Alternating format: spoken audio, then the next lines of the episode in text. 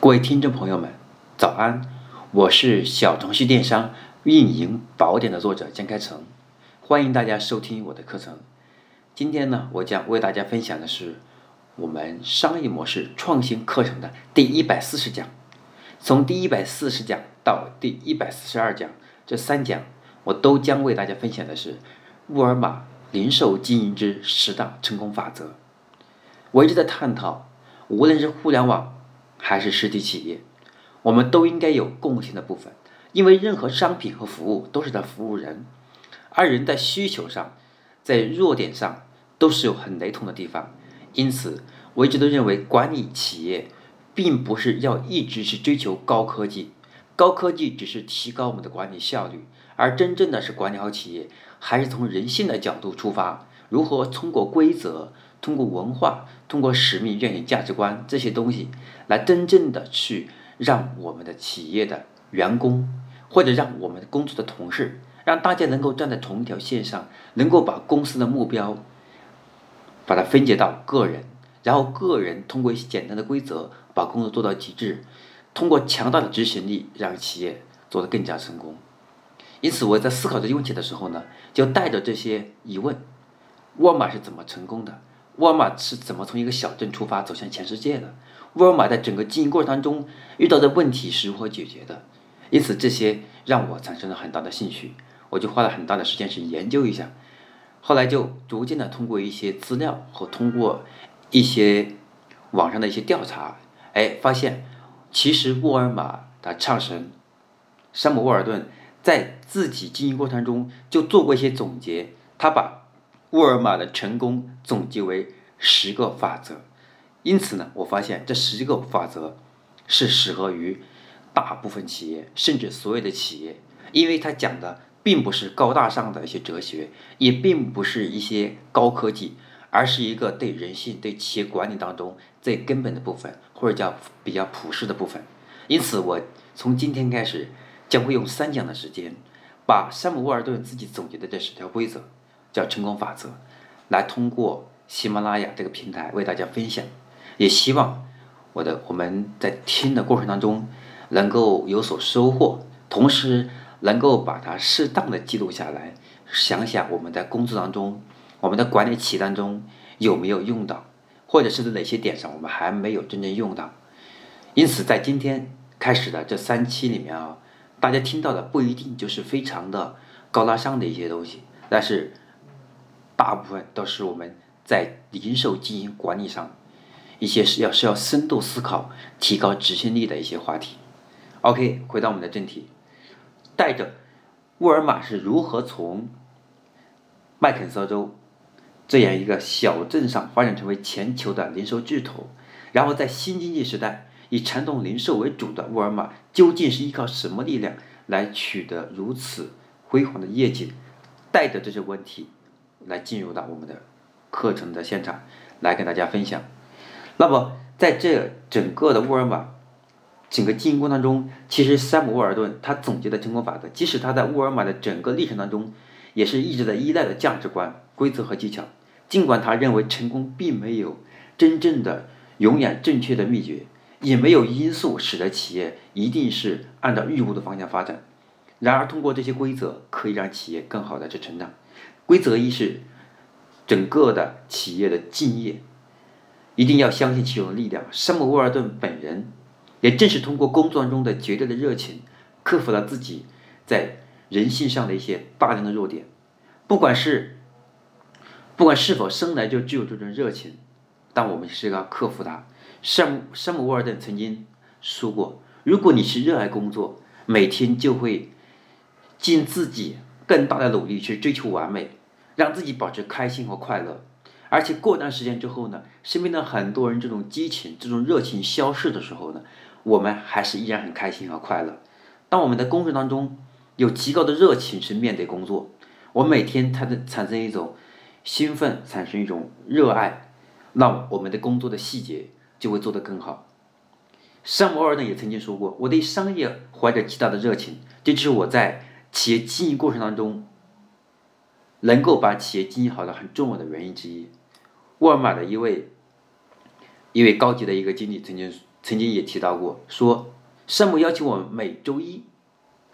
都要去交我们店里的销售的一个报告和销售分析，并且还要呈现上我们销售最好的产品。这意味着我们需要这么去做，才能把每一个细节做好。而我们现在的我们看啊，不管是我们互联网还是传统企业，我们在管理团队过程当中，我们既要做精细化管理，我们还要的给员工授权。我曾经在，在这个北京的一家企业给他给他们做培训的时候呢，他们就问我一个问题，说现在他们有两个分店，然后呢，作为一个创始来说很累了，他们希望把这个店呢，这种哎外包出去也好，或者是我们把它叫这个代流出去也好，然后呢自己有一小小的股份就可以了。然而发现一放出去之后呢，这个店就管理出了很大的问题，业绩在下滑。因此，我们所看到的，其实创始人这种敬业的精神，除了自己要做好之外，还要让我们的合作伙伴和自己的员工能够深度的去应用。因此，我们看到敬业，我们一直在讲，我们很多企业把它放在口头上或者贴在墙上，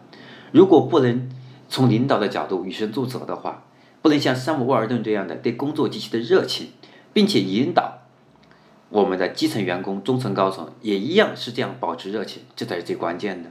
因此，我们说，圣沃尔顿在我，在我们看到的沃尔玛成功的规则的第一点，他就树立了是以自己作为榜样，来把敬业做到极致。而敬业的第一个表现是对工作喜欢，保持热情。这就为什么曾经在阿里，我听阿里的呃这个高管曾经分享，说为什么是叫揪头发，对吧？为什么要闻气味？说白了，最核心的原因也是要把那些认可价值观的人进行同化。当然，让这些人有一个人可以带动另外一批人，因为大家都是在同一个价值观的数这种这种引导下，能够对企业的认这个目标的认可度达到一定的程度，然后他才会把这个目标真正的吸收到自己的工作本质上。不像很多的我们的企业在管理粗放管理过程当中发现。企业把目标下放给我们的中层和下层，然后最后发现这个结果不理想的原因，是这个目标根本没有吸收到我们的超我们的这个管理者或者什么基层员工身上，他们只是拿到了一个数字，没有去消化，他们也并没有拿激情去把目标进行完善，然后得以实现。所以这是沃尔玛的第一规则是敬业。那么第二个规则视同事为合伙人，那我们看得出来。沃尔玛，包括现在的华为，对吧？它一样在这点做得非常好，就是与他们分享利润。当沃尔玛拥有一百多万的员工的时候，沃尔玛的员工不是被雇称为雇员，而是被称为合作者或者同事。圣姆沃尔顿也提出来，关心自己的同事，他们就会关心你。他们会，那圣姆沃尔顿他把在管理过程当中，他把同事作为合伙人。那么这个合伙人的第一个表现是。那员工的付出越多，他回报会更大。那在传统的管理过程当中，我们发现最多是给点奖励，给他加点薪，而逐渐的，我们需要给员工一层精神上的一些领导性的角色。所以，这个合伙人不简单是在利益上，而从另一个层面上，是让每一个我们的同事感觉到自己是合伙人，这个非常重要。只有他感觉到他是合伙人的时候，他认为这个公司的发展跟他有一定的关系。那么他才会真正的把自己的心、时间，包括智慧贡献给公司。因此，我们看得出来，三五二呢曾经制定的一个是同事合伙人的这样一个这样的一个三个计划周期。第一个计划周期是利润分享计划，第二个是员工购股计划，第三个是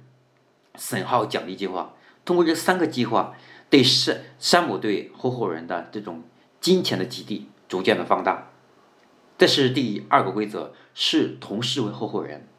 那今天我们看到很多的企业，像韩都衣舍，对吧？这样的一些从电商淘品牌出来的，也做得非常好的。那么它采用的是阿米巴。其实本质上我们看哈，跟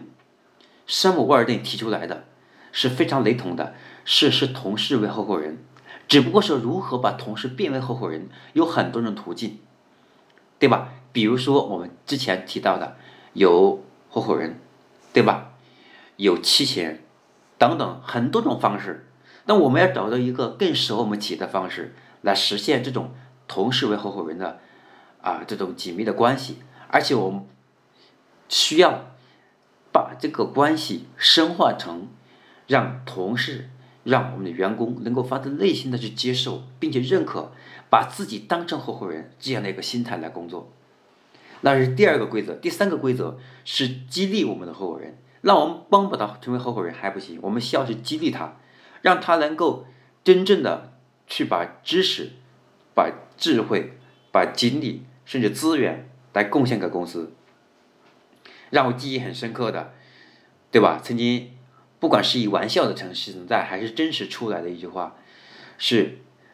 马云曾经说过，对吧？阿里的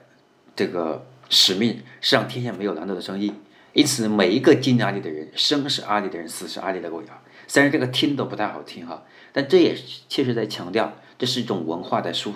这个这个文化在引导的这个和价值观，来引导我们的员工，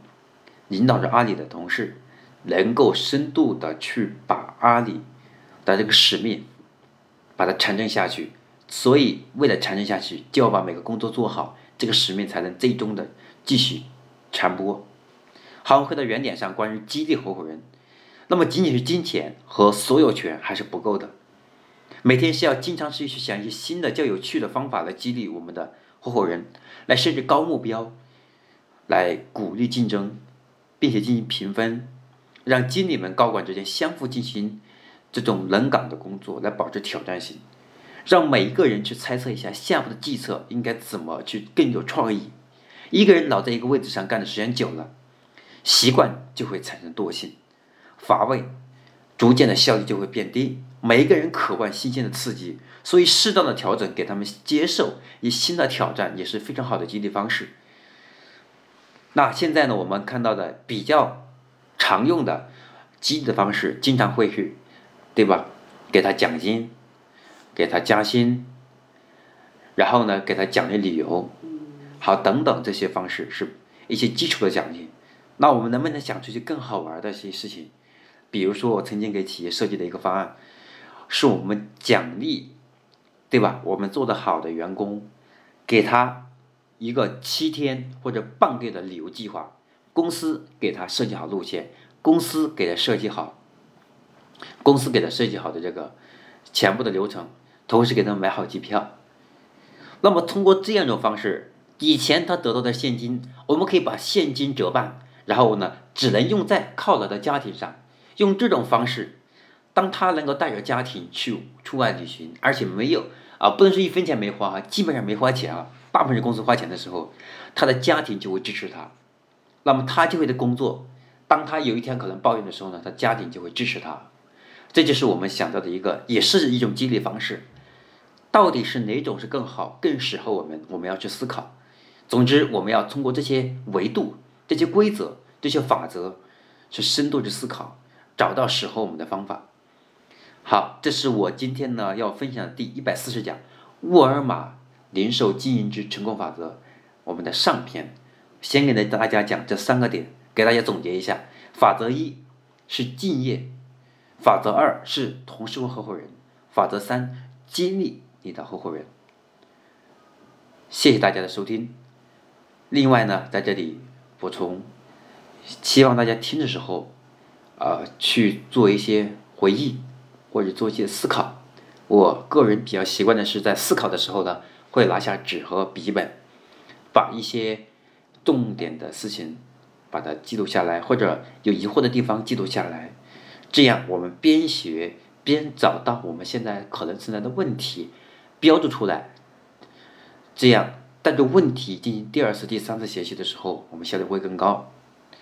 OK，今天我的分享就到这里。我是小程序电商运营宝典的作者江开成，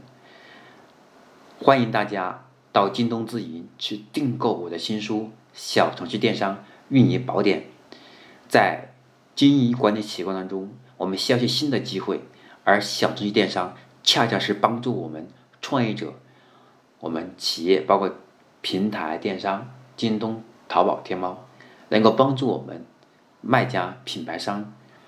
通过社交电商去抓住一次新的商业机遇。我们下期课程再见。